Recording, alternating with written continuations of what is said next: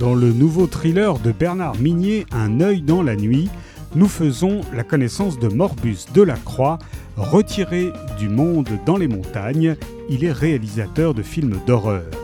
Culte, misanthrope, fou.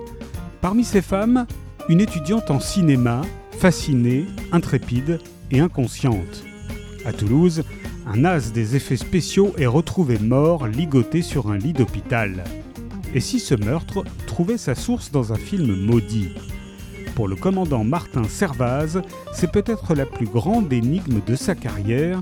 Cet œil dans la nuit n'a pas fini de vous fixer.